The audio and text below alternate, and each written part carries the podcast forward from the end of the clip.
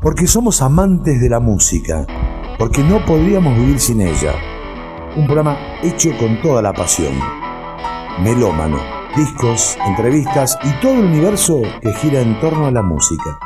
Melómano, para ampliar nuestros horizontes.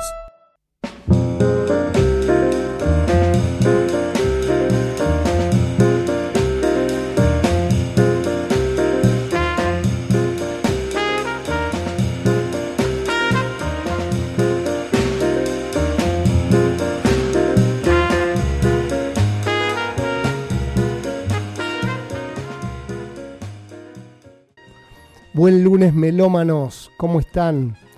Hoy inaugurando el mes de julio, séptimo mes del año, día frío en Salta, ideal para escuchar radio. Y a través de la historia, como decimos, de, de los músicos, de los personajes, estos que enriquecen nuestra vida, redimensionar la obra. Hoy tenemos de invitado al señor Miguel Zabaleta podemos decir de Miguel y en el acto se nos viene una o dos bandas emblemáticas, pero en este recorrido de estas dos horas por la historia de Miguel Zabaleta vamos a ver que trasciende mucho más allá de Bubu, la primera banda que tuvo, Suéter, que fue con la banda que se consagra. Es cantante, tecladista, compositor, formó, parte de la movida de los 80, tuvo bandas eh, fuertes que, eh, que revolucionaron lo que fueron los 80 y sobre todo eh, también un personaje, ¿no? De esos personajes de los 80 que trascendieron porque también actuaba, ¿sí? Es un showman total. Hasta que tengamos conexión con él, lo que les propongo es que vayamos escuchando algunos de los temas de Suéter que lo va a elegir acá, de paso lo presento a, mi coequiper Pablo Tejada, Pablito Rock and Roll, ¿sí? Hoy vamos a pasar por las diferentes etapas musicales. Algunas cosas son conocidas, otras cosas siempre es lindo conocer y salir del lado A, como decíamos antes, de los músicos, o sea, los temas los que eran hits, conocer las facetas de este señor y su relación con el jazz. Así que bueno, Vamos a un tema y de ahí ya volvemos. Comenzamos con esta nota al señor Miguel Zabaleta.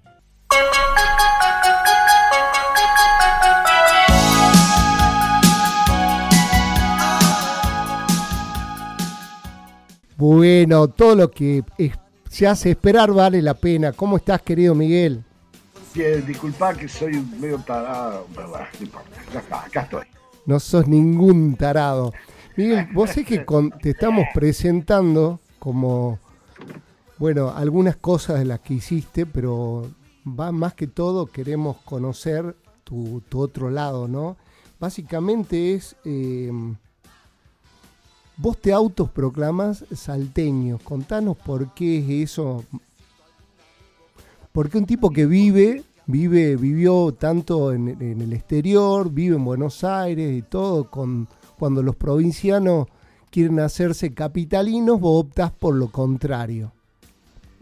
Sí, yo tengo un profundo amor por la caldera, por lo que significó Salta en toda mi infancia. Yo iba tres meses por año, los mejores tres meses de, mi año, porque lo demás es estar en un colegio donde todos los días era un palo en la cabeza porque era el peor alumno y no sabés que los peores alumnos siempre están la pasan mal, ¿viste? No, no, no es que la pasan bien y por eso son los peores. Este, y la caldera para mí fue mi infancia. Y alguien dijo una vez que eh, el hombre pertenece a donde pasó su infancia. ¿Viste? Como el actor este dinamarqués o no sé qué, del anillo de los no sé cuánto, eh, que es hincha de San Lorenzo. Sí, sí, del Señor de los Anillos. Claro, es un dinamarqués que anda con la camiseta San Lorenzo, ¿viste? Bueno, él pasó una infancia en Boedo o algo por el estilo, y ahí está. Eh, al final ese es tu. Aunque, viste, yo estoy yendo a Salta, pero ahora la pandemia hacía como tres años que no iba. Sí. Fui el otro día y tengo pensado seguir yendo. Eh, aunque mi mundo ya, mi mundo ya esté casi en colisión porque aparte mi mundo en Salta eran muy mayores a mí generalmente. De hecho, mis primos, el que menos me lleva, me lleva seis años. Y esa es mi gente también. Tengo amigos, un gran amigo me queda, otro bastante cercano, aunque de mucho menos tiempo. Pero Salta, Salta, para mí, fue la magia. O sea, o sea, Buenos Aires era la cárcel y Salta era la magia. Salta era y la gente diferente. Yo aprendí mucho compartiendo mi tiempo con gente muy diferente. Eh, porque yo no tenía eh, en la caldera, salvo un par de veraneos, pasé unos cuantos donde no tenía amigos. Eh, y ni primos de mi edad, ni nada así. Entonces jugaba con los, con, los changos, como se dice. Y son la gente, yo los seguimos viendo, aunque ahora con la cuarentena hace un tiempo, pero siempre mis recuerdos son para Sachera, para Davicho, para Pirata, para, para, para Pucho, que está en Güemes hace años, el gran futbolista Pucho Molina, que futbolista. El lindo equipo de la caldera. En su, gran decadencia yo fui el número 9. en su momento yo fui el número 9. Y este, imagínate cómo estaría. Y, pero tuvo grandes jugadores y gran, grandes personas y grandes noches y tan hermoso, Un mundo que ya, como te digo, no se lo sea, es que normalmente tenemos como el formato del programa es llevarlo como cronológicamente, tanto de lo histórico como de lo musical, pero decimos cambiar con voz.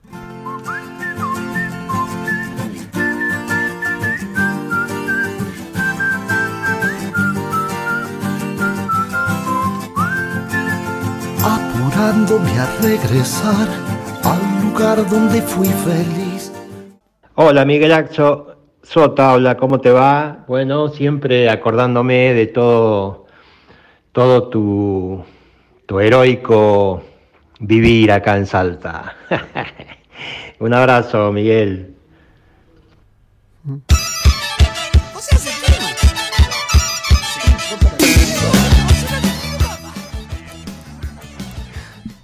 Queríamos mixar un poco tu... Es un tema que trae mucha nostalgia y, después te vi muy alegre con el mensaje de Sota, así que quería que nos cuentes un poco por qué ese mix entre alegría y, melancolía o tristeza. Ah, esa canción es muy importante para mí porque fue profética. Años después se cumplió. Principio y fin, desde el principio hasta el fin, todo se cumplió. Y se está cumpliendo. Así que, no, como casualidad, pero. Y, ¿viste? y tampoco fue fácil. Eh, fue, fue grandioso, pero al final parece que todo termina. Terminó. Oh. Y luego veo la voz del Sota. Durante mucho tiempo tocar ese tema me costó un huevo. O sea, no quería hacer papelones y me ponía mal tocándolo. Y si se te nota en la voz, ¿viste? Soy lamentablemente demasiado sentimental, ¿viste? No puedo. Tengo que actuar a, fondo para que no se note lo que pienso y lo que siento. Tengo que, tengo que actuar directamente como De Niro. ¿Vos sabés? hacerlo, pero generalmente no lo hago. Soy así, chao. Y me costaba, me costaba hacer esa canción. Me encanta. Me hace acordar cuando galopaba por, la caldera. Cuando, cuando hice de extra en la, en la Tierra en Armas, la película de Güemes. me, hace acordar a todo, todo. Qué linda la caldera, la gente. Pues la gente, pues la geografía son. Yo he estado en geografías muy lindas también. Pero he estado solo. ¿Y qué sé solo?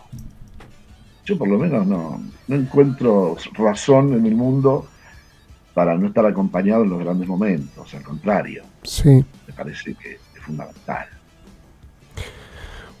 Vos sabés que mm, cuando estábamos comenzando el programa, eh, le decía a mi coequiper, que es un músico muy bueno y amigo, que sumergirme en tu música y sobre todo este tema me, me generó un mix de alegría de salteño, pero mucha nostalgia, como mucha tristeza en el tema. Así que bueno, está lindo que, que también tenga esa sonrisa con el audio, ¿no? No sé la historia y por lo que veo es algo que te sensibiliza y no, no sé si, si lo querés hablar. Así que podemos cambiarlo. Es lo que pasa a todos los seres humanos. Solo que yo tuve una, suerte extrema y luego, al cortarse algo tan, tan extremo, tan hermoso, lo que nos pasa a todos los seres humanos, los seres humanos cambiamos. Lo que antes nos gustaba, después no. Los que antes nos parecía horrible, después nos parece lo único y lo más hermoso del mundo. No somos perros. Los perros te van a amar siempre. Ellos no van a cambiar. Pero nosotros cambiamos. Yo puedo comprender a alguien que ya no le interesa este, tu persona. Cambió. Está en otra. Y bueno, yo también cambié. Yo era de Boca, en el 64 salió campeón y me hice de River. Por darte un ejemplo, ¿no? Un ejemplo bastante estúpido, porque ahora ya ni siquiera soy hincha de fútbol. Pero yo hice eso y también cambié en otras cosas bastante radicales. Sí. Así somos los seres humanos. Con respecto, dijiste el tema de profético, no es la primera vez que pasa en tu vida, ¿no? Porque. No, mm, hay, con Amanece en la ruta, pero ya me pasó con un par de temas. Sí, te, te, pasó también con Vía México, que es una cosa que lo investigué. Primero porque vos sacás el tema y un año después recién sale. O sea, eh, ¿cómo, ¿cómo pasó eso? Porque vamos a entrar por otros lados tuyos que tenés como muy como muy místicos, como muy sensible. Queremos hoy conocerte de ese lado. Contanos cómo, cómo salió lo de Vía México también. Bueno, por eso mencioné el Nostradamus de Núñez. con esa famosa palabra que se usa en Salta, ya no se usa, pero siempre uso ocote. Pues así. Yo, soy el típico que llega tarde o temprano a algún lugar. No, no, no llego cuando hay que estar. Salvo en un par de ocasiones, por suerte, súper importantes en mi vida que sí estuve donde tenía que estar. Pero eh, se me ocurrió porque pensé que en este país nunca hacía hablar del divorcio. Entonces dije, bueno, más sí. Hablo, hablo del divorcio porque alguien tiene que hablar del divorcio en algún momento. Y, una, y el disco salió producido por Charlie, fue muy divertido hacerlo, pero no tuvo mucho suceso. No, pero al año siguiente, cuando se vino el lío de la, del divorcio, lo reflotaron, le pusieron propaganda y ¡puff! De pronto eh, pasé de ser una persona medianamente conocida a muy conocido. Y bueno. Hay una historia, hay una anécdota, no sé si la querés contar con respecto al eslogan que se utilizó para difundir ese disco después que vos al principio como que te hacía ruido. ¿Querés contarla, por favor? Sí, en realidad la cuento, ya la conté muchas veces, me da vergüenza volver a contarla porque un amigo mío me dijo, che, siempre contalo a mí, y bueno, si vos me dices, algunos que cuento sí lo mismo. Eh, estaba, estaba yo descansando, o sea, un año después de, de la salida del disco, estaba, estaba madrugando, ponele 12 del mediodía, hecho pomada, y este, escucho el teléfono, ¿viste? Ese, no los celulares, había eso, entonces lo atiendo, poniendo toda la voz de despierto que podía poner, que no mucha. Y del otro lado se escucha la voz del, dueño de la compañía de discos, el divino de pelo aprile, que Dios o quien sea lo tengan toda su gloria. Para mí fue muy importante y aparte me caía muy bien y era muy bueno, era muy simpático. Era un personaje aparte son lindos los ejecutivos que son personajes. El ejecutivo frío que, pasa desapercibido porque él está desapercibido, pero no, Pelo era increíble. Y este, escucho su voz. Tampoco es que éramos amigos, ¿viste? Era, el presidente de la compañía. Me dice, Miguel, escucha esta frase. No me había dicho nada todavía del disco. Hacía un año que habíamos hecho el disco, no pasó nada, nunca supe más nada de él. Dice, Suéter la solución para el divorcio. Y yo que había sido cadete de la revista Pelo, rockerito, viste, el movimiento del rock, yo me la creí, chico, viste. Éramos, éramos todos, estábamos, nos dábamos la mano a través del planeta. Eso creía yo al menos. Y este, no, Pelo, disculpame. eh, esas frases casi me ofenden, te digo. Yo estoy, estoy en, la, poética, en algo un poco más elaborado, ¿viste? Todo. Mientras estoy haciendo este monólogo muy sentido, mi parte, escucho que me dice, hay 70 horas de televisión, hay 200 kilómetros de radio, hay 800 carteles. Disculpame, ¿cómo me dijiste que era la frase? La solución para el divorcio. Es buenísima. Esa es la frase. Así, yo siempre dije, no es que soy corruptible, es que nunca me ofrecen nada importante. ¿Cómo vas a corromperte si te ofrecen dos limones? Y, bah, dos limones, hay que pensar. Miguel, eh, voy a seguir utilizando palabras y frases como para que sean detonadores. Hablaste de monologuista, ¿no? Eh, vos dentro de, de Bubu, la primera formación en la que formaste parte, que es de rock sinfónico, más allá de cantar, también comenzaste a introducir dentro de lo que era nuestra música un rol muy activo en lo que era la parte actoral. ¿Quieres contarnos para introducirnos en esta, en esta primera parte tuya? Sí, porque yo cuando entré en Bubu ya estaba la obra terminada. sí. hice composición en Bubu. Entonces agarré, había un par de canciones, en todo 50 minutos de música tenía dos, dos canciones netas, una entrada, una pequeña fantasía, y había una base de rock and roll instrumental, y yo dije, ¿me dejas poner una melodía y una letra? Así puedo cantar un poco más, porque si no... Este, y como ellos tenían muchas ganas que yo esté con ellos, eh, porque yo estaba un poco peleado con, con, el director, y vino a casa con todo un equipo de gente, trajo facturas eh, este, para convencerme, y bueno, lo fui a escuchar al ensayo y la verdad que me reventó la cabeza. Era una banda con una música que nunca había oído en este país, con unos músicos impresionantes, con unas carreras, después tuvieron unas carreras increíbles algunos de ellos. Algunos tuvieron carrera en el exterior, otros ya, ya tocaban el Colón. Entonces, este, había una parte de rock and roll y le dije, sí, este, una melodía. Y como no tenía mucho para hacer, dije, bueno, cada vez que haga algún, alguna canción voy a hacer un personaje diferente. Y le inventé como, un, como una especie de argumento un poco rápido y un poco liviano, cosa que me atrajo la antipatía de algunos de la banda, que yo no sabía, habían hecho otro argumento que hablaba de perros voladores con un solo ojo, lo cual no está mal, no, no sé, lo que te quiero decir es que estaba enfocado a una cosa completamente loca, surrealista y ciencia ficción, y yo ni me había enterado. Y, no me lo decían, solo me, como que me, odiaban a distancia, Y yo no, sabía que, bueno, eso es lo que me terminó cansando un año después y me fui, ¿viste? Ya no estaba para que... Pero al principio no sabía, iba adelante como un elefante. Yo ni siquiera, eh, te puedo asegurar, es, es parte de mi persona ser hacer estas cosas, pero yo ni siquiera imaginaba que existían los derechos de autor para un músico.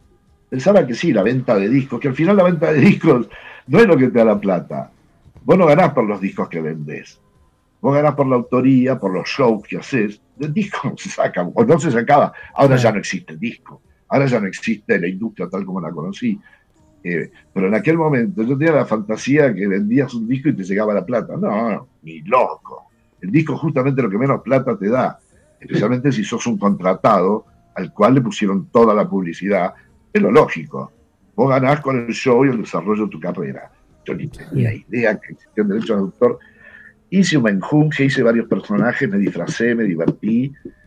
Y, y hubo un personaje que se me ocurrió que, no sé qué es lo que pasó, pero volvió loco a la gente y yo en el rock and roll entraba en una bicicleta y con campera, ¿viste? Y no sé qué pasaba. Era como que se prendía una lamparita y todo el mundo se volvía loco. Vos sabés que eh, hace, hace un par de meses salió un libro sobre el rock sinfónico argentino.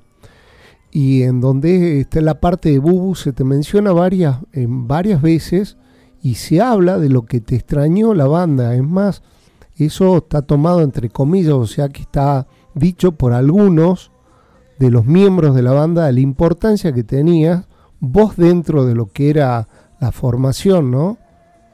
Eh, se llama Rock Sinfónico Argentino y habla muy bien de, no solo de tu parte como cantante, sino en la parte de lo que vos sumabas a la parte escénica. Sí, yo sé que pegó, yo nunca me imaginé que iba a pegar de esa manera, pero lo que pasa es que también eso estaba soportado por una música de extrema calidad. Sí, sí, sí. Era una música súper libre. Ya en los 80 ya no se podía hacer esa música, ¿no? ni te hubieran editado el disco. Los 80 era pop, rock pop. un poco. A mí me gustaba el sinfonio, me gustaba el lío, me gustaba y me sigue gustando la música lío. Sí. Pero también este, em, achiqué, achiqué, viste, saqué, saqué agua del bote y y, con eso también logré una, estética diferente que yo pensé que no le iba a conseguir. Pero sí, siempre considerado un poco al límite, ¿no? Siempre me decían que yo era el raro, qué sé yo. Aparte, por los temas que hablaban las letras, eh, la muchachada que quería conseguir hits, me decían, pero ¿cómo vas a hablar de eso en las letras? ¿Y de qué querés? Pero con la música... todo el día con la música fuiste muy coherente, entonces siguiendo con esta línea, el tema que elegimos es el siguiente.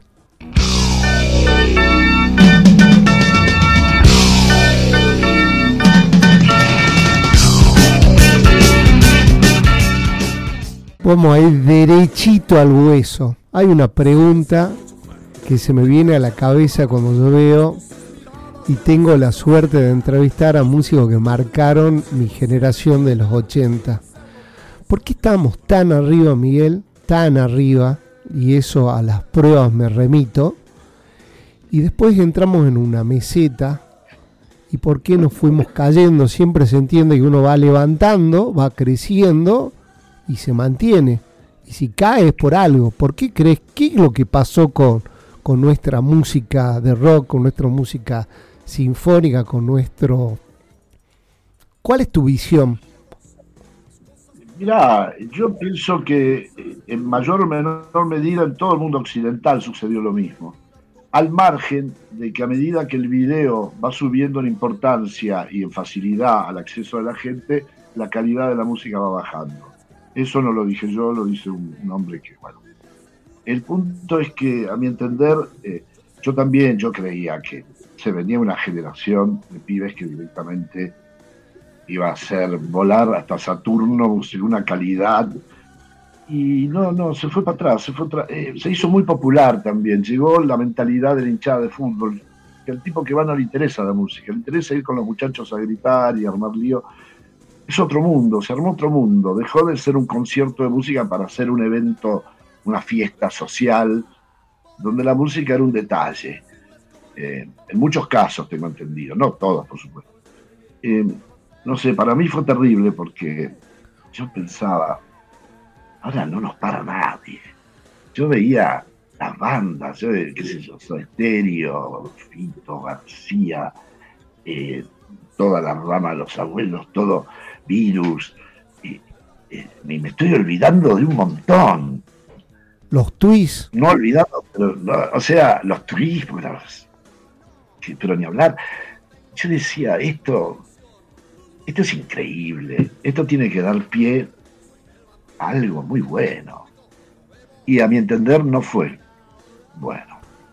Eh, bueno, mi generación está bastante de acuerdo conmigo que lo que vino inmediatamente después, pero también hay que pensar que, que este, de alguna manera se empobreció el país y, con ello los productores también tiraron abajo todo lo que pudieron. Me acuerdo del 2001-2002, que aunque es un poco después, en un momento dado, cuando fuimos un país muy pobre en el 2001, que realmente la gente comía los basureros y no había ninguna esperanza, eh, los productores optaron por bajar eh, los números en vivo que, que, llevaban para poner otros, que era que yo no podía creer. este, eh, llevaban cosas que que bueno, que fue lo que después impuso, ya no en rock, viste, así, en, músicas absolutamente increíbles, que ellos dicen que vienen de otros lugares, pero para mí son inventadas acá. pueden tener el ritmo inventado en Centroamérica, pero eh, el menjunje ese lo inventaron acá. Que a la gente le gusta, a la mayoría, ¿no? No a la gente. ¿Qué vas a hacer? ¿Qué le puedes hacer? Porque pienso que únicamente en una formación de las tantas locas que en la que formaste parte, la Ray Million Band, confluían, sí, era como un Dream Team, ¿no? Entonces, eh, es como que, que, por ese lado me hace ruido. ¿Querés contarnos de paso, contarle a los oyentes de Melómano que era la Millian, la Ray Millian Band? Ray Millian Band es un invento de Chipolati, que Chipolati es un personaje increíble. Yo no creo que haya muchos en el planeta. Yo creo que en Estados Unidos tendría un, un monumento en vida, con una banderita y todo. Está bien, es un delirante, lo que quiera, pero justamente por eso lo tendría el monumento. Hay muy poca gente colorida en el mundo. Porque primero te tiene que nacer y segundo tenés que tener valor para llevarlo para adelante. Y este grupo de amigos míos, llamalos Calamaro, Melingo, Chipolati y yo, que somos los que integramos la Ray Milan Band, es, este, es gente muy especial. Yo me acostumbré a ello. Ya me, cuesta estar con, con, gente que te repite eslogans. Yo fui muy privilegiado en ese aspecto. Es una lástima que ahora nuestras mentes se ocupen no tanto de pasarla bien, sino de hacer otras cosas. En mi caso, estudiar, evolucionar, bla, bla, bla. Y, los demás seguramente sobrevivir, o Andrés, disfrutar de su éxito eh, sin hacerse demasiado pelota, supongo, porque el éxito también es muy, muy, muy traidor. Este, era una cosa increíble. Y los temas eran medio como improvisados ahí, como una, alguien llevaba una armonía y cantábamos. Sí, era todo muy, eh, muy fluido, ¿viste? A ver, hasta, uy, ya está la melodía, a ver, ¿qué, la hizo? ¿Qué sé yo quién la hizo? No importa, vamos, vamos adelante con esa. Y vos lo pensás, y en esa formación estaban, qué sé yo, músicos en ese momento de los 10 músicos más populares, eh, había, digamos, cuatro. No sé si yo considero tan popular como lo era Andrés o Chipolati o el mismo Meringo. Bueno, ponerle que éramos cuatro, ¿no? Y no había sellos de por medio, lo cual no es un pecado de por sí, pero no, no, no había tranzas económicas. Éramos el mismo grupo de Taraletis que veníamos haciendo lo mismo desde el año 81. Con el ingreso de Pipo en el 82. Pero en el 81, Andrés Melingo, yo, Cachorro, Fabi, Hilda, eh, Fontova, que Dios lo tenga en su gloria, negro divino. Eh, ya estábamos haciendo eso, o sea que en el 86 no nos disgregamos, nos disgregamos ya en el 87, 88, que las cosas para el rock empezaron a ponerse difíciles y llegó la nueva generación y el nuevo público y ya todo cambió. Miguel, mencionaste la palabra éxito y yo te quiero hacer una pregunta prejuiciosa, ¿no? Vos sos anti-éxito porque me da la impresión que cuando algo viene bien, vos te vas como al carajo o, es por un lado rebelde, porque todos, todos los que mencionaste le apostaron afuera, le apostaron después a la producción y vos te corriste de eso. ¿Hay por algo, por algo en especial? Porque nunca fui un tipo muy inteligente. A mí lo único que me gusta es hacer música, cantar. No, no, no tengo estrategias profesionales, no las necesité, eso también es importante. Sabía que iba a poder comer mal que mal, iba a tener un techo, no me preocupé. Y aparte, te digo la verdad, al segundo o tercer año de estar haciendo música profesional, con suéter y todo, se me desvanecieron las ganas del éxito. No me importó más. No, me pareció la fama es un poco decepcionante. Sí, te saludan en la calle, te invitan un trago por aquí, algunas chicas te sonríen un poquito más de que sonreirían a otro, aunque eso no signifique nada.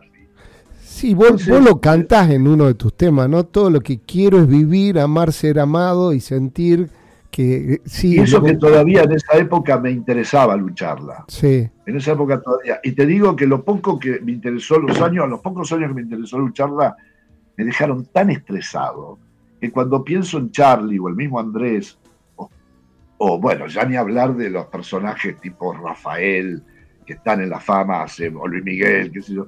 La presión es terrible. Es terrible. Eh, si no te destruye, te hiere, mínimo, porque eh, sí, o sos una persona muy especial, pero la presión por no caerte es la presión más fuerte.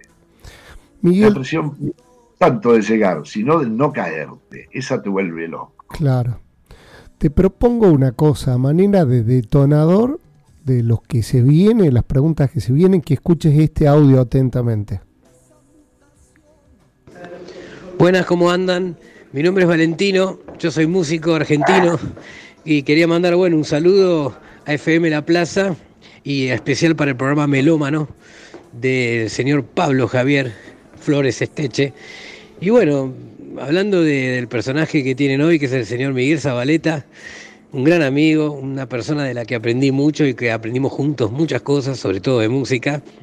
Eh, pero algo interesante con Miguel que me pasó es que cuando yo todavía no sabía bien quién era Nikola Tesla, eh, fue él quien me dijo, mirá, Nikola Tesla fue este personaje así, así, así.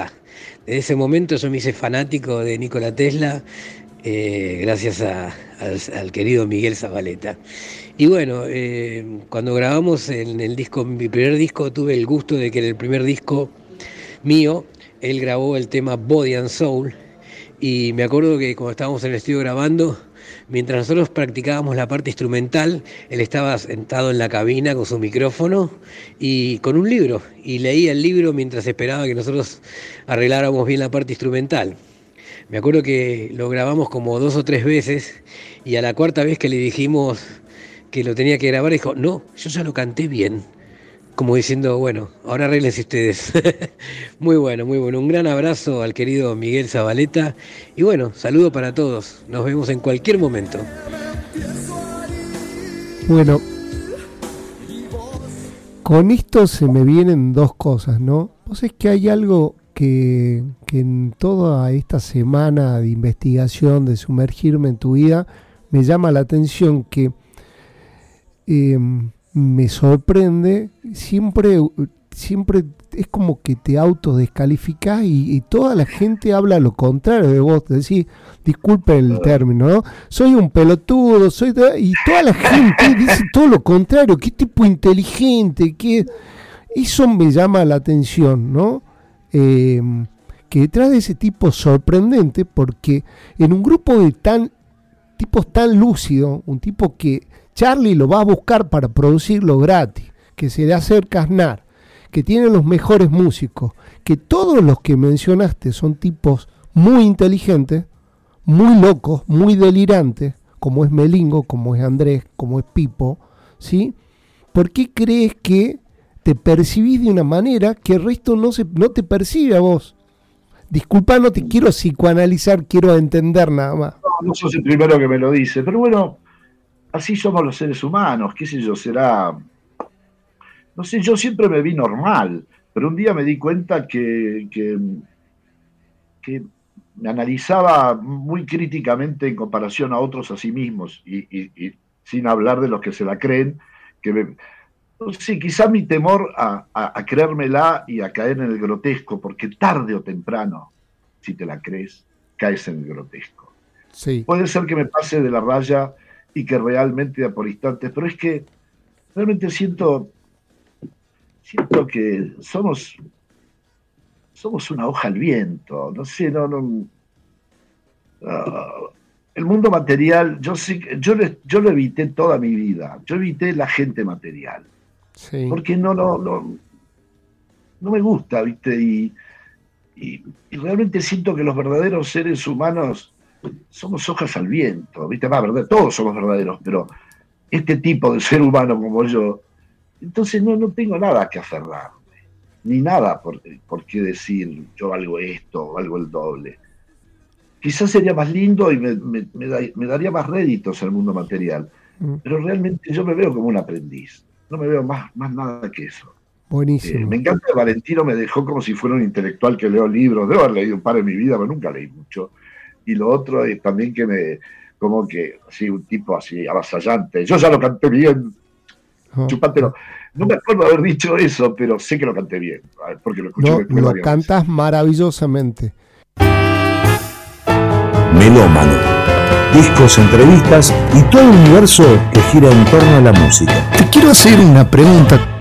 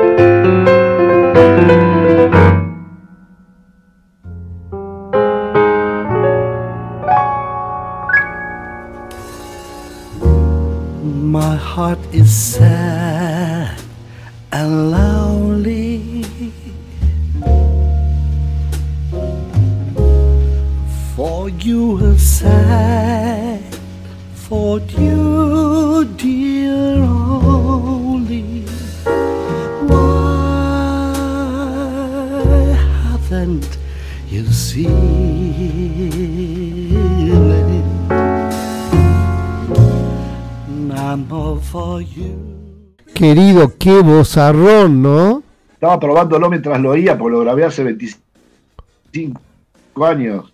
Lo tengo que volver a cantar. Voy a traer algún problema en los agudos. No, tremendo.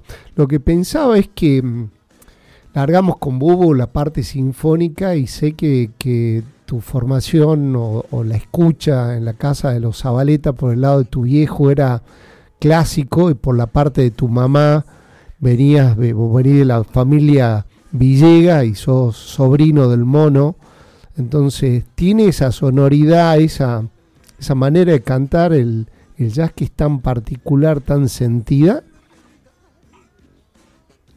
Es la Fórmula 1 de la música popular, el jazz.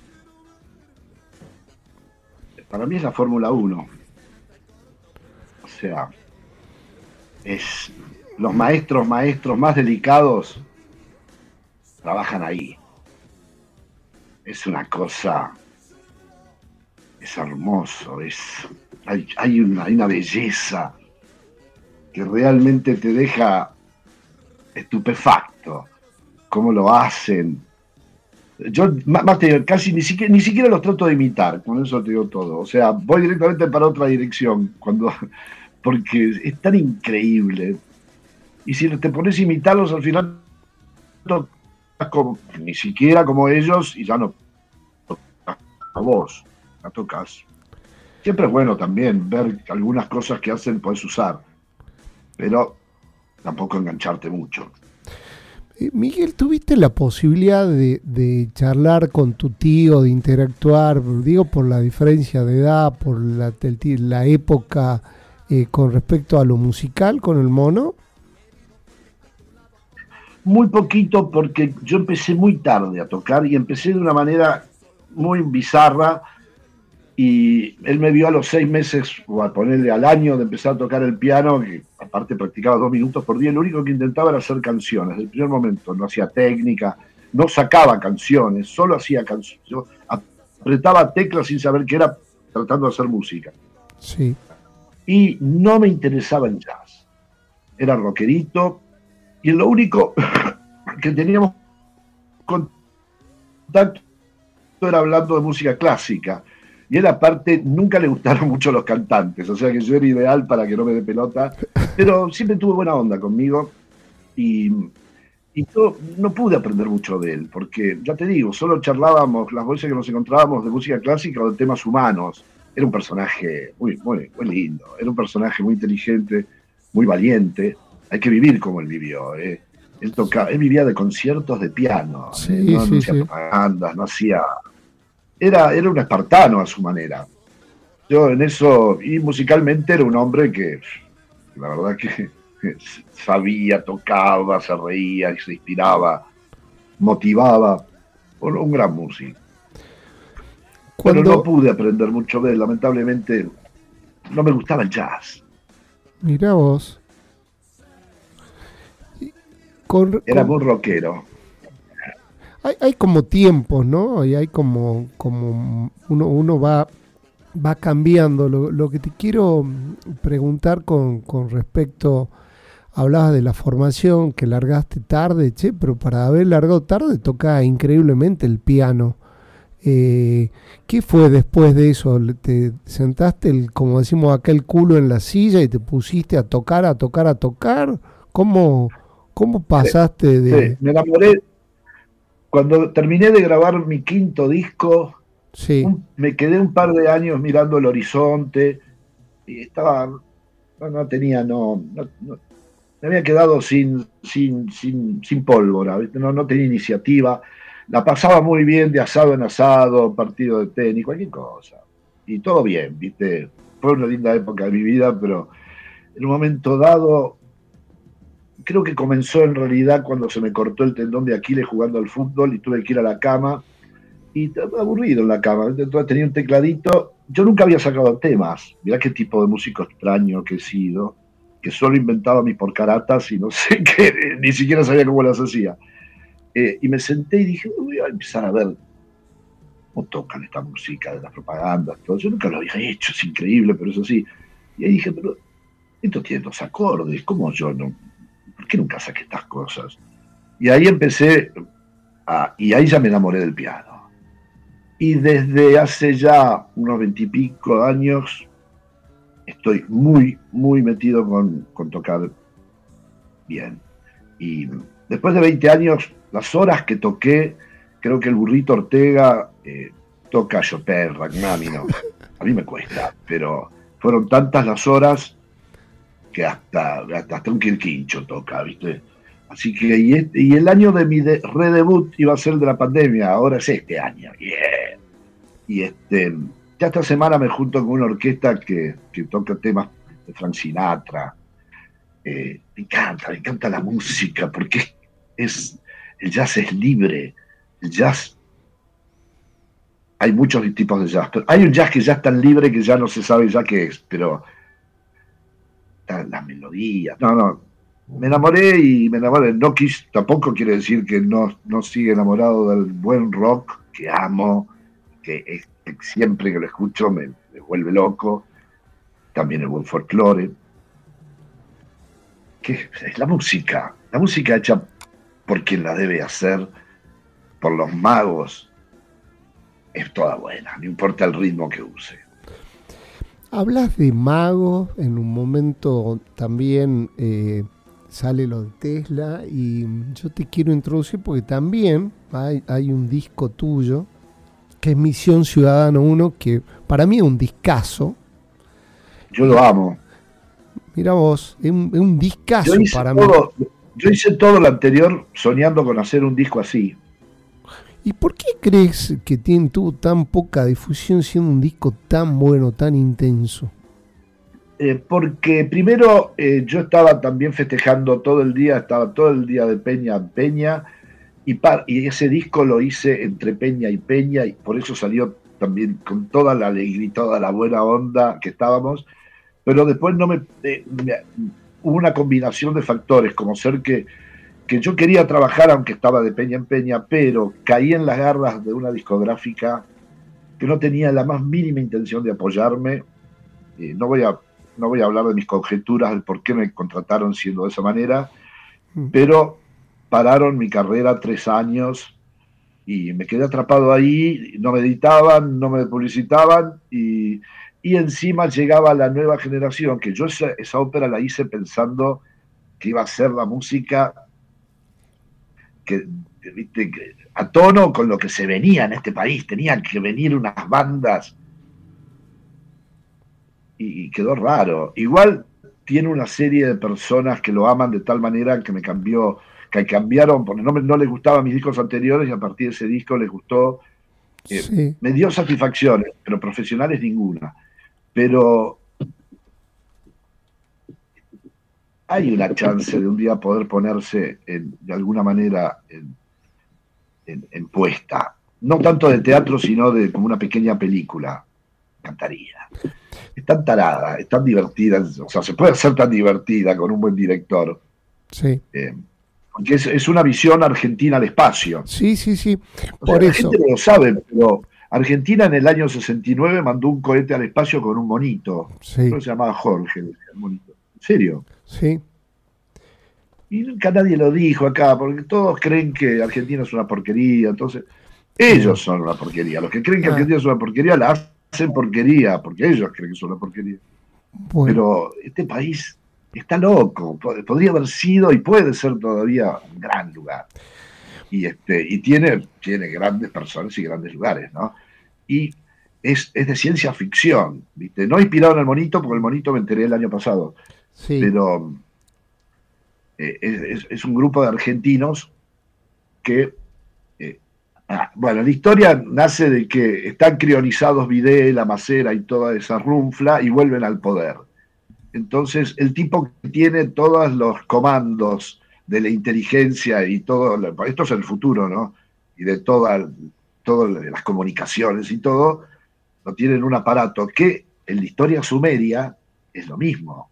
Hay un muchacho que se llama Pazuzu que roba un código de los Anunnakis, que serían los que vinieron a la Tierra a, a trabajar y que eso es lo que hablan las, este, las religiones antiguas, que nos mezclaron con algo que había por ahí, unos primates, y bueno, el asunto que Pazuzu se roba lo que no me acuerdo ahora cómo se llama en el libro sumerio, pero es como una tabla de la tabla del no sé qué, que tiene también eh, eh, la martingala para, para, abrir todas las defensas, ¿no? Bueno, este hace lo mismo, este argentino hace lo mismo, se toma el raje. Entonces, el gobierno de estos tipos lo, quiere ir a buscar para reventarlo y de paso recuperar lo que ellos este, necesitan. Y, por supuesto con el verso de que es un, viaje eh, educacional, que o sea, es un viaje hecho por un montón de, de, milicos que lo van a buscar a él a reventarlo. Entonces nosotros, con un grupo comando, donde estaría yo y toda mi banda, eh, tomamos el avión eh, cargamos un par de toneladas de Tetrabrix, porque el viaje es largo, y salimos para el espacio. Ya antes de entrar, ya antes de salir la atmósfera, ya la, tripulación está totalmente ebria, uno se engancha con la puerta y queda flotando agarrado por un cable, y se va a la nave con la música del segundo tema, con el integrante Gustavo, totalmente ebrio, dormido, tirado por una cuerda, va a la nave con la cuerdita y atrás hasta el arte de tapa es copadísimo. El arte de tapa me encanta. Bueno, lo hizo Duilio Pierri, es un cuadro. Es, buenísimo, buenísimo el arte de tapa ese. Buenísimo el arte de tapa. Sensacional. Mira, lo que vamos a hacer es escuchar justamente extraños sucesos, sucesos protagonizados por un vecino extraño. Y a la vuelta vamos a entrar con otra pasión tuya que es la ufología. Totalmente. Eh, igual, eh, no se olviden, eh, están en otro planeta, el gordo es de otro planeta.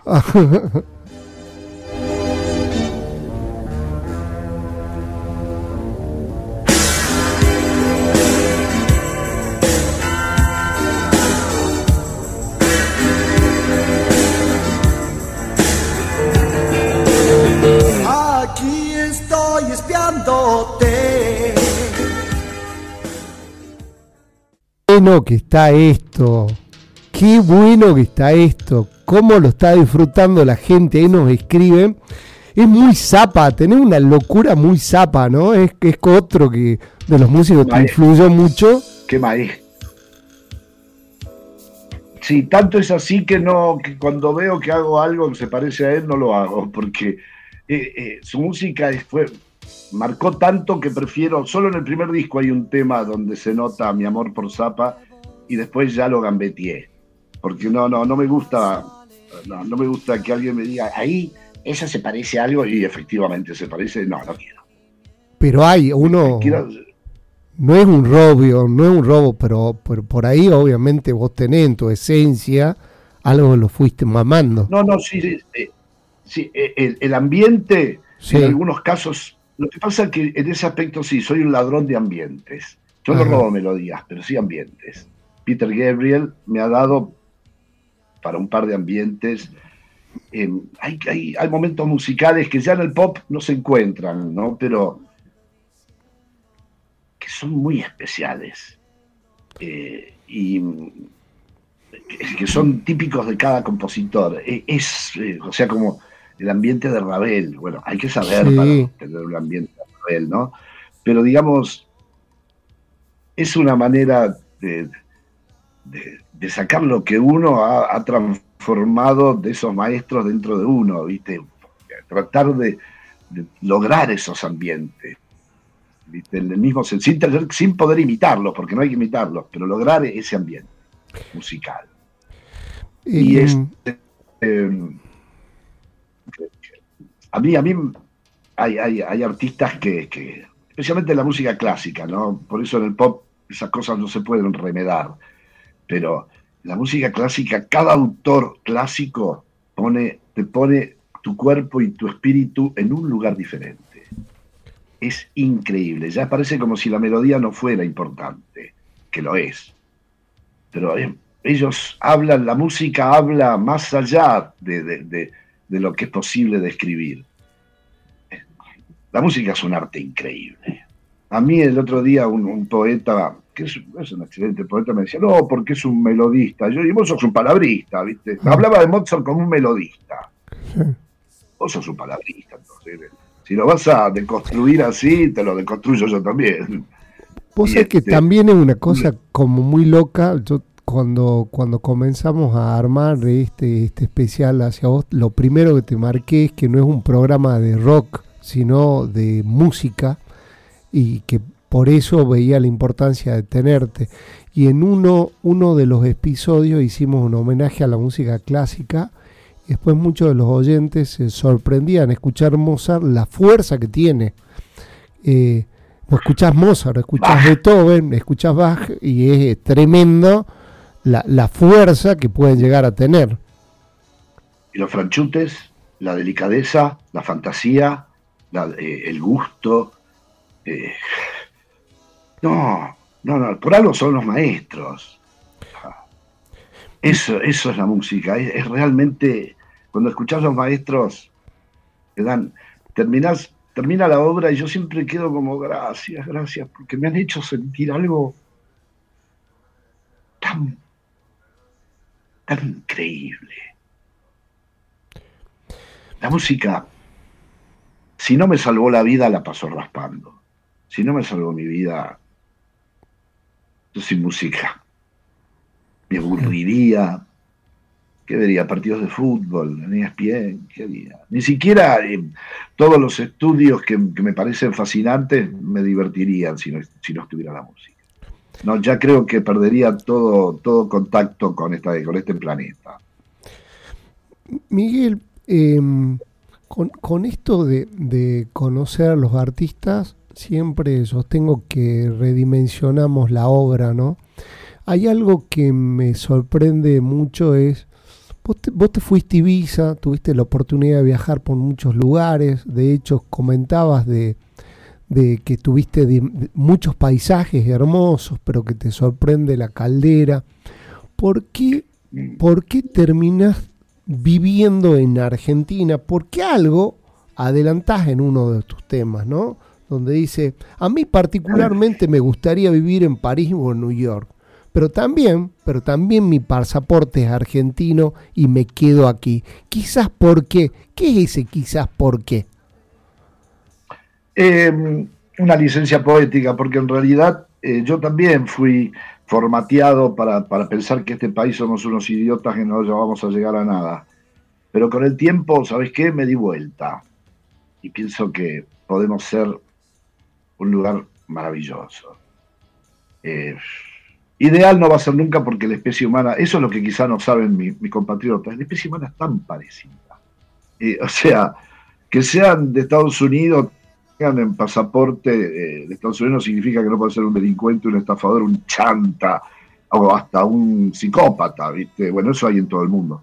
Y lo mismo con, los españoles, que es un pueblo tan, en comparación a los porteños especialmente, tan inocente y tan ingenuo, también hay cada cretino. Gravísimo, ¿viste? La especie humana es así. Entonces, ¿por qué siempre tenemos que, ¿viste? Que, compararnos mirando desde abajo? No, no. Para mí, la calidad de la, del ser humano eh, no es la sociedad en la que integra. Vos podés ser un bantú y ser una gran persona y un gran talento. Y bueno, poder desarrollar tu arte y todo eso a veces no está en tus manos, tiene que haber a tu alrededor una infraestructura. Eso es otra suerte de la Argentina, que la, tenía y la tiene, y te anda a hacer música al Congo belga, ¿viste? que ahora se llama creo que Ruanda, y no sé, si no, si no te agarran los gorilas, te agarran... o sea, eh, yo soy argentino, tengo todos mis amigos, tenía todos mis amigos acá, ¿qué, me voy a hacer? aparte, es, la manera de comunicarte, todo. Aparte, siempre vas a ser un extraño. yo, yo siempre me sentía como pidiendo permiso, ¿viste? Porque no era mi país. Y, había algunos que te lo hacían notar.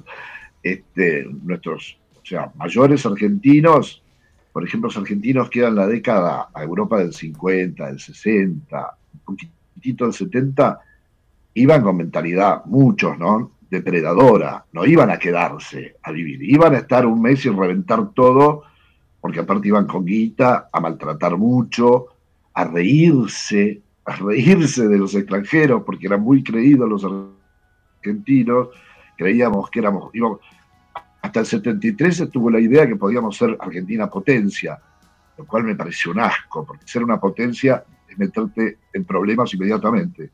Pero em, mi viaje por Europa simplemente me dijeron que la caldera eh, se, pescan chuscas y es más divertido que, estar solo pescando truchas en Suiza.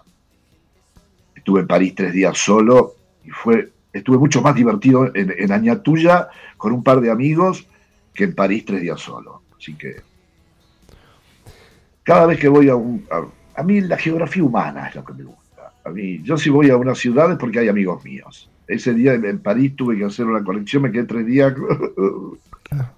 Y, ella, la Torre Eiffel, sí, ya la vi en millones de fotos, es de metal, ¿no? Sí, ¿qué quieres que te diga? Cada uno es cada uno, ¿viste? Hay gente que le encantaría vivir solo, estar rodeado de paisajes solo y perseguir ovejas, qué sé yo, no es lo mío. Bueno, lo, que vemos es que hay una coherencia porque cada uno de los, de, de, los temas y de la música y de tus letras me remontan a, a diferentes momentos. Entonces, entrando a lo que es Suéter 5, elegí extraño ser. Y sos un extraño, pero un hermoso ser. Así que vamos a extraño ser. Ah, sos un exagerado.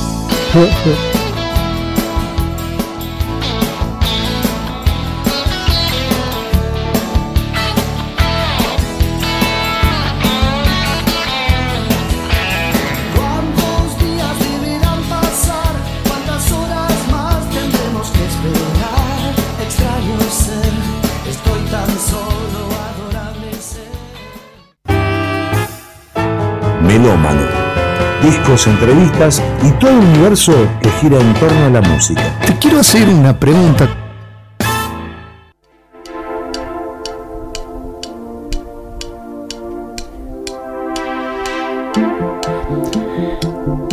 Querido Miguel, eh, eh, extraño ser, ¿sí? Te quiero ser Camilo. Lo que te, te quiero decir es que mm, Mira, no, no, no voy a cumplir con los protocolos de la persona que está conduciendo un programa. Te voy a decir que es la primera vez que me pasa eh, con, con, bueno, con las personas que me ayudaron a hacerse, los dije, que me consume tanta energía. Quizás porque me vi reflejado, no en Vía México desde el lado de, de de, alguien que, se quería casar, también pensaba y me reía con que varios te deben haber insultado diciendo fue un buen pretexto para, para no volver a casarme y después eh, está anticipando algo que se me va a complicar, sino como, como hijo de separado, recuerdo ese tema de, desde otro lado, recuerdo también algún momento de mi vida, veía elefante en el techo por la persecuta que tenía, y también em, Ese tema de Donés. Sí, ya sé, ya sé, ya sé, pero, pero por algo, por algo se le ocurre esa armonía sí. de Transilvania. Sí. Parece el cumpleaños de Drácula. Sí, sí, sí. Genial. Éramos medio draculines también en los 80. Pero vos sabés que también pasé a... Mm, me, es siempre difícil elegir eh, los temas, ¿no? ¿no? No los temas a tratar con los músicos, sino el tema musical. Y el tema musical que más me conmueve de vos hasta las lágrimas es eh, la única diferencia. Eh, mirá, el mejor canción. Claro. Es la única canción que me sucedió que puse las manos en el teclado y empecé a improvisar la, armonía sin saber nada. Es una de mis primeras canciones. Yo apretaba teclas, tenía un caminito bastante primitivo, pero me salió hasta casi, me salió todo junto, eh, melodía, armonía y letra, hasta terminada la segunda estrofa. O sea, nunca más me volvió a pasar algo así. Dije, bueno, y, logré acordármela y la seguí y, creo que es mi mejor canción. Ah, vos. No, yo no te voy a decir que, viste, que escuché una voz que me dijo, no un pito, simplemente puse los dedos y no sé qué pasó y empezó a salir todo así como, como quedó. Eh, eso es algo que no nunca más volví a, experimentar. Pero vos sabés que yo recuerdo... Igual, por supuesto, eh, la gente me dijo, qué temas raros que haces, para, qué temas raros que hablas. Pero yo siempre pensé que la música, verdaderamente, si va a hablar de algo, tiene que hablar de algo que sea importante para uno, para otro, pero que sea importante. De amor siempre podés, o sea, cuando te enseñan a, componer canciones en, en, un curso que me contó un amigo mío, el profesor entró y dijo, esta es la palabra clave de las letras para la música popular y puso love. Claro, amor. al final todo el mundo, que es un tema, por supuesto, que no es para dejarlo de lado, pero no solo de eso se puede hablar. Para mí hablar de un chico discapacitado fue, fue algo muy, muy diferente a todo. Muy diferente a todo fue como cuando ya tuve que hacerle la letra a la canción a mi amigo Gustavito después que falleció. Son cosas que no me las olvido. Sí. Em, vos es que también otra cosa que, me estuvo pasando es que yo no, yo no puedo creer que hayas estado bailando lento, enamorado, escuchando Amanece en la ruta. Y cuando le escribí a una a, a, mi, a la que fue mi novia en ese momento, contándoles que le digo, ¿cómo podemos haber estado enganchados escuchando este tema con la letra esta que es tan, tan trágica? ¿Qué, es lo que buscaste? Porque la sonoridad con la letra... Él, está yendo a la luz. Claro. o sea, él, él, él, ya, él ya la quedó en el auto, pero está subiendo está, yendo a un lugar y no parece que esté yendo a un lugar feo. O sea, en realidad es. Eh, para mí es una canción, sí, es triste por un lado, pero por otro lado. Eh, habla de algo que yo no tengo pruebas, por supuesto, pero sin embargo ahora últimamente eh, estuve viendo mucha documentación sobre el tema. Sí y llegué a la conclusión, puedo equivocarme, por supuesto, ¿no? Pero que vamos a otro lado. Sí. Y que obviamente venimos a otro lado. Pasa que nadie nos dice, porque nadie lo sabe. Si no sabemos de dónde venimos, para qué vinimos y a dónde vamos. Sí. ¿Cómo querés que las cosas salgan más o menos bien? Qué sé yo, siempre es un caos. Pero eh, ahora creo que sí vamos. Creo que sí vamos hay testimonios, ¿viste? Y yo creo que no son ilusiones. Hay, otra, hay otra palabra que siempre está en tus temas. Fíjate que en Extraño Ser, que fue un hit, ¿no? Un temazo que lo haces con, con Calamaro en Suéter 5, siempre está la soledad. Siempre está la soledad en, tus letras. Eh, hasta en los, en los temas más bailables hay un dejo de un tipo que aparentemente... Yo, lo, yo lo que trato de, de, imaginarme... Sí, un, un, personaje se juntaba con toda la gente más divertida, con la movida más fuerte. Los 80 fueron, no sé, era no solo un Dream Team de, músicos, sino de genialidad, porque confluyeron un montón de cosas y eso está plasmado, ¿no? Eh, a, los, a las pruebas me remito, te diría, pero en ninguno de los músicos que entrevisté sentí la soledad alegría y soledad. Eso es lo que me transmite tu música. Mucha felicidad, mucha nostalgia. Yo, yo siempre me sentí solo, salvo un par de interregnos gracias a, mi otra mitad, a, una mujer. Sí. Yo fui feliz, aparte, guarda. O sea, la soledad me acompañó casi toda la vida y es, es una compañera un tanto amarga. Eh, pero yo soy tipo que fui feliz un largo periodo de mi vida. Feliz. No que estuve bien, que bla, bla, bla. No, vos me veías y me preguntabas, ¿en qué andas? Yo estoy feliz. Yo soy un tipo feliz. Sí. Y, y yo pensé que nunca iba a llegar a ese estado. Y que pensaba que la felicidad eran momentos de éxtasis. No, los hay también. En medio de una carcajada hay felicidad. Hay el abandono de las preocupaciones, es, eso es de alguna manera la felicidad, es como, de alguna manera como viven los animales cuando no se los quiere comer algún otro, ¿no? Eh, y yo soy tipo muy privilegiado, porque conocí la felicidad un largo tiempo y fui consciente y, la mastiqué. Pero volví a mi eterna compañera y bueno, ¿Está todo escrito? No lo sé. Eh, ¿Lo puedo manejar yo? Tampoco lo sé. Somos hojas al viento. Eh, ¿Qué pasará mañana? No sé. Hay que, también hay que activar, hay que con el palito mover un poco el fuego, ¿viste? Tampoco es que si te quedas encerrado en tu casa bajo la cama, muy difícil que, que la cornucopia de la fortuna te, te, regale algo o que te pise un tren.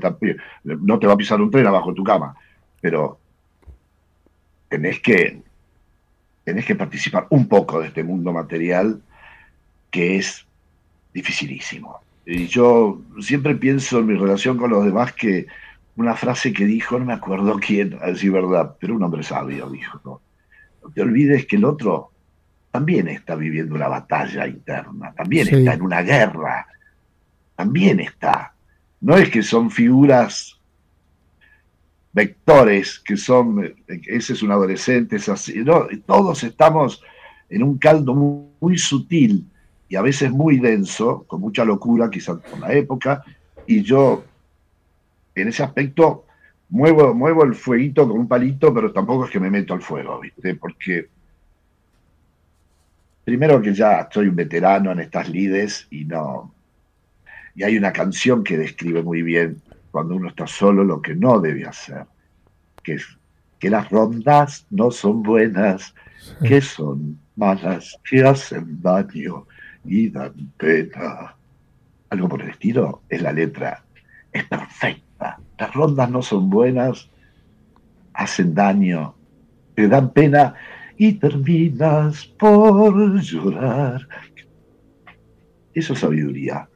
Y lo comprobé un par de momentos de mi vida, entonces, pero a la vez tenés que estar ahí, saludando en el mundo real, porque si, o material, porque real, no sé cuál es el real, pero tenés que estar en material levantando la banderita. Y este es el año que yo, después de muchísimo tocar, creo que en 20.000 horas de tocar, hago mi redebut. Eh, ya lo hice, ya. Para mí es. No me, no me va a dar más plata, no me va a dar popularidad, pero para mí era fundamental sentirme un músico, porque en esa época yo era un tipo que hacía canciones y que cantaba, Sí. pero no era un músico. Y yo admiré siempre a los músicos. Sí. Y ahora me autorrecibí de músico para unos tres años, una cosa. Qué, qué bueno lo que decís, qué bueno. Pero vos es que hay algo para entrar ya en la última etapa, es que eh, como admirador de Charlie, como admirador de Aznar, de Palo, no produjeron a cualquiera.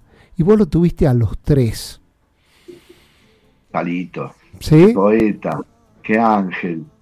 Yo, a Palo, yo he conocido poetas en mi vida, porque mi primo hermano José García Vez es poeta y, y era amigo de, de- de la pesada de la poesía salteña, Perecito. eh, bueno, yo conocía al Barba Castilla cuando era chico. Eh, me quedó una amistad con el Guaira, que no lo veo hace muchísimos años. Eh, son gente maravillosa. lo- y Palito era esa raza. Palo era un poeta. Sí, Y yo, es un título que no se lo endilgo a mucha gente. eh, o sea, porque muchos se autotitulan poetas. Perdón, no, pero Cacho Castaña se autotitulaba poeta y te juro que mí algo que a mí no, me cerraba del todo. Espero que no se enojen conmigo, especialmente los porteños, pero el poeta es algo sutil, es algo no solo la facilidad de conectar las palabras y los sentidos y el léxico, porque yo conozco también gente que en ese, en ese, este, la cosa técnica es genial, pero cuando tiene que tener alma, y ellos tenían alma, Palito tenía alma. mm, Pérdida de palo, como la de Willy Crook, Fontova, sí. tantos, tantos, tantísimos más, y hay que empezar a acostumbrarse, así que Mm. eso sí. Eh, mira, Miguel, vos es que no- nos están llegando un montón de mensajes, algunos de- diciéndome de, de cómo te decían Zapa, con, eh, un juego entre Zapa y tu apellido, Zapa, para que tengo acá los mensajes. ¿Cómo? Zapaleta. Mirá, eh, hubo en el año 82, Sí, Zapaleta, en el año 82 en la revista Pelo sí, le preguntaron a muchos músicos profesionales cuáles eran los mejores discos del año y hubo un par que lo pusieron adelante del disco de Zappa. Y yo leía eso y me mataba de risa y obviamente no soy tan tarado para pensar que soy mejor que Zappa y que no me importa tampoco, pero nunca me había imaginado un momento así en mi vida. O sea, yo sé, aparte de una compulsa y son opiniones personales, pero me gustó. Bueno, después bueno, no- nos cuentan de la etapa de ufología, pero nunca hago esto, pero lo voy a leer. Dice, para Miguel Zabaleta, soy su sobrino José Antonio. Recuerdo cuando oí por primera vez Amanece en la Ruta. Antes que saliera el disco a la venta, te dije que hasta lo, lo bailarían lento. No me creíste. En el 85. Yo no creí nada, En el 85. a nadie le creí. Bueno, hay, hay que, hay que, hay que hacerte recordar Eso que no, no lo pusiste como salía del lado B del simple porque lo tengo. eh, el, el otro era Mamá planchame la camisa, el tema de difusión. El que te taladra la cabeza, y mal no recuerdo, fue Amilcar, ¿no? simple Amilcar, Amilcar, y, y A mí, mira, es raro. Mi primo un día lo estaba, en una prueba de sonido lo estaba tocando, sí, lo toqué en un show. Al otro día, sin ninguna esperanza, ¿no? Estoy hablando mucho antes del disco. Al otro día un pibe que cantaba conmigo me dice, estuve con un flaco que eh, vio tu show, le encantó y le encantó ese tema Amanece en la Ruta. Y dije, mira qué original, porque yo nunca pensé que le iba a gustar a nadie, ¿no sabés? No, no le daba pelota. Luego mi primo, que todo un personaje, otro primo mío, un Linares que anda por ahí, por, por que vive acá en Capital, me estaba llevando en auto, había escuchado la prueba de sonido, che, ese tema amanece, yo, me llamó la atención. Yo no le iba a dar bola, entonces lo llevé como suplente al disco. Porque me había dicho eh, un par de, y otra más por ahí, pero como que me dejó la idea de que, como, ¿por qué le llama la atención? Bueno, lo llevo, lo pongo de suplente. A mí el Carlos oye y dice, este tema es muy bueno, ¿por qué no lo pones? Ahí yo ya digo, me parece que hay que ponerlo. Y cuando estaba en esa, ya, eh, eh, ahí a las dos horas llega Charlie, mientras yo estaba ahí ya este, maquinando que evidentemente yo no soy productor y no, no puedo saber qué es lindo o feo de lo que hago. Este, llega Charlie y escucha el disco y cuando escucha Amanece dice, ¿y este? Y digo, bueno, este es un tema que ponelo ahora, me dice. Bueno, si mal no recuerdo, también yo- te lo hizo con jugo de tomate frío, ¿no? O sea que... No, estuvo, ahí estuvo más creativo, porque el tema era un tema mío que hice a las apuradas y era una garcha peluda. Sí, Era, era, era, era una taradez. Lo hice en dos minutos porque quería tener un tema rápido y medio tarado y me fui de, me fui de, de, de- presión para el lado de la taradez era una porquería. Y se lo mostré a Charlie y dice, mira, tengo esta porquería acá, pero... eh", dice, pará, pará, hagamos una cosa, ba- bajale la melodía y hagamos algo. Le pongamos alguna letra, todo eh, en realidad ya estábamos haciendo un poco eso con, con otros y con Charlie, pero Charlie es el que dijo, este, a ver, que, que, no sé, alguna de Manal, qué sé yo. empezamos a tirar y empezamos a tirar frases y quedó eso, eh, eso en el estudio. sí. Y, de- y se enganchó también con lo único que dejaron mío grabado de las voces, queda como parte de la letra. Mira, esto es una consolidada. Y yo un día le dije a Javier Martínez, con quien toqué y la Sí. y soy amigo, yo, cuando era cadete de la revista Pelo lo miraba a Manal como simplemente como si fueran seres de otro planeta. Sí, Bueno, y lo son en realidad, Javier especialmente. Y digo, che Javier, eh, yo hice una versión que, porque en realidad están dos letras de Manal en sí, una. no, Está no si no y me no equivoco. pibe. Claro, exactamente. Sí, Decimos, va, no la yo, sucedió ahí, ¿no? Y este, le dije, che, disculpame, hice, hice eso. sí. Y dice, no, me encanta, buenísimo. Claro, ¿Vos supongo te- que lo habrá visto el lado de los derechos de autor. No, pero no, no, no Ah, creo. Los tuvimos a los tres aquí en Melómano. De hecho, hace dos semanas los tuvimos a Claudio y, y Javier es como especial. Y justamente te anticipaste a la pregunta porque quería saber si Javier lo había escuchado con, con esa personalidad que tiene y que le haya gustado. Está muy bueno. Em, Es que no sé si lo escuchó. Creo que el solo hecho de que le hayan hecho un tema basado en él le gustó. Yo creo que no lo escuchó, pero él igual me citó a tocar. Dijo, nosotros dos vamos a romper el mundo, bla, bla, bla. Me dio su carpeta de temas. Empecé a mirar los temas, nunca más me llamó. ah. Y no soy el primero. Es No, un es- personaje muy es, es increíble. especial. Y, y- y es un hombre, es un hombre muy, muy, es un hombre, es un hombre grande. Sí, Y yo, no, jamás se me ocurrió llamarlo y romperle la- los quinotos. ¿viste? Che, Javier, eh, porque, o sea, aparte a mí, eh, eso no me iba a dar plata, me iba a dar diversión, me iba a dar eh, conocimiento. Y me hubiera gustado hacerlo, pero a un amigo mío, a Piccolini, eh, super músico, lo Sí. citó en Madrid, en tal lugar, tal día, y nunca fue. Y Piccolini se quedó viviendo en Madrid como 20 años después, ¿viste? pero él nunca fue.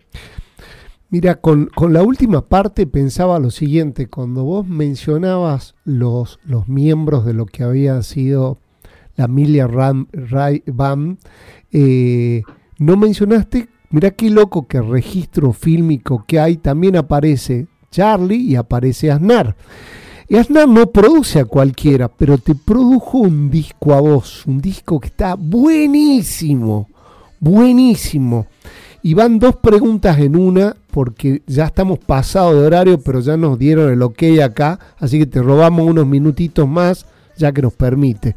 Una es te quiero preguntar sobre, escuchando tus discos, eh, obvia- obviamente se siente, se escucha, tu, vos son, tocas muy bien el piano, más allá de que vos tenés esto de que por ahí decís que no, que estabas aprendiendo, tocas muy bien el piano. Ahora Eh, un poquito. Y, y otra cosa es la sonoridad, el lugar que le das al bajo. Y vos tuviste un- uno de los mejores bajistas. Esa sonoridad, ese, esa impronta, ese lugar que tiene el bajo, ¿es por la relación con Gustavo? ¿Es porque la relación surge a raíz de su virtuosismo? ¿Por qué tiene Exacto. el bajo ahí? Exacto, el bajo ese eh, no solo hace base, sino que canta. Más Sí. te digo, Pedro, es, el- es la función que cumple Pedro en Cerú Girán, Pero a mí me parece que Gustavo es, la hizo más recatada. A mí me gusta más el trabajo de Gustavo, siendo que Pedro es un genio a quien no le voy a sacar el más mínimo mérito. De hecho, Pedro, cuando se iba al cirujirán, yo tenía muchas relaciones con él, eh, le pregunté, che, ¿quién puede reemplazar el cirujirán? la verdad que es un monstruo, es un súper virtuoso. Después me di cuenta que había muchos virtuosos, fui conociéndolos. Eh, pero en ese momento me dijo, Donés, y yo no lo conocía Donés. Después terminó siendo mi, compañero del alma, un amigo, una persona clave en mi vida y en mis recuerdos y de mis risas. Y ya no estaba. Por algo, por algo le compone ese tema. Vos sabés que hay, hay algo maravilloso y que yo voy a estar eternamente agradecido al poder hacer el programa. El programa es el poder disfrutar de estos músicos que marcaron mi vida y con vos lo que me llevo es tener una sinceridad en la mirada, tu manera de expresar. Se te nota cuando estás emocionado, cuando cuando algo te remonta a tristeza, alegría y ahora te lo vuelvo a ver en la mirada con lo de Gustavo, ¿no?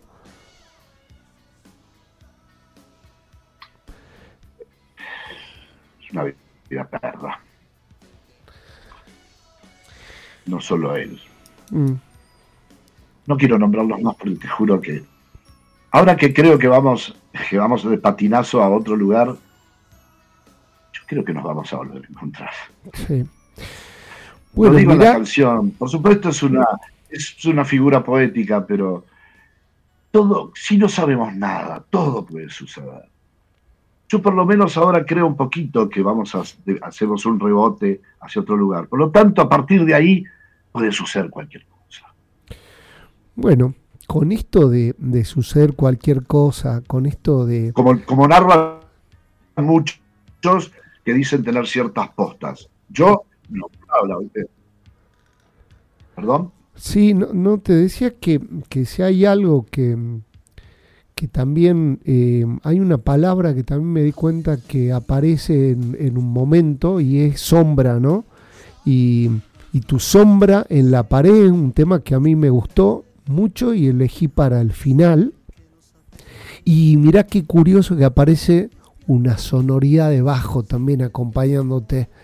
Eh, entonces, nada, te quiero agradecer sobre todo, Miguel, por la emoción. Eh, me hiciste vivir en estos días una cosa como muy intensa, eh, redescubriendo muchas cosas, sintiendo las letras de otra manera, ¿no? Creo que esto que va pasando los años eh, también me hacen dimensionar desde lo musical, porque uno va creciendo de lo musical. Fui creciendo también con tu carrera, pero también la manera de, componer, lo letrístico, hay cosas que me remonto para atrás y eh, te lo quiero agradecer. La verdad que fue muy intenso estos días, disfrutando, leyendo tu historia, sumergiéndome en tu mundo.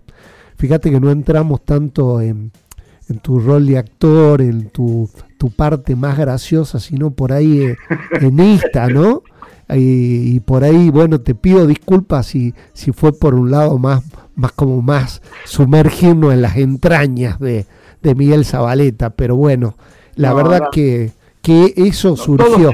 Todos, tenemos algo para esconder, como diría Lennon, que él decía, salvo yo y mi mono, no, yo y mi mono también escondemos cosas, pero...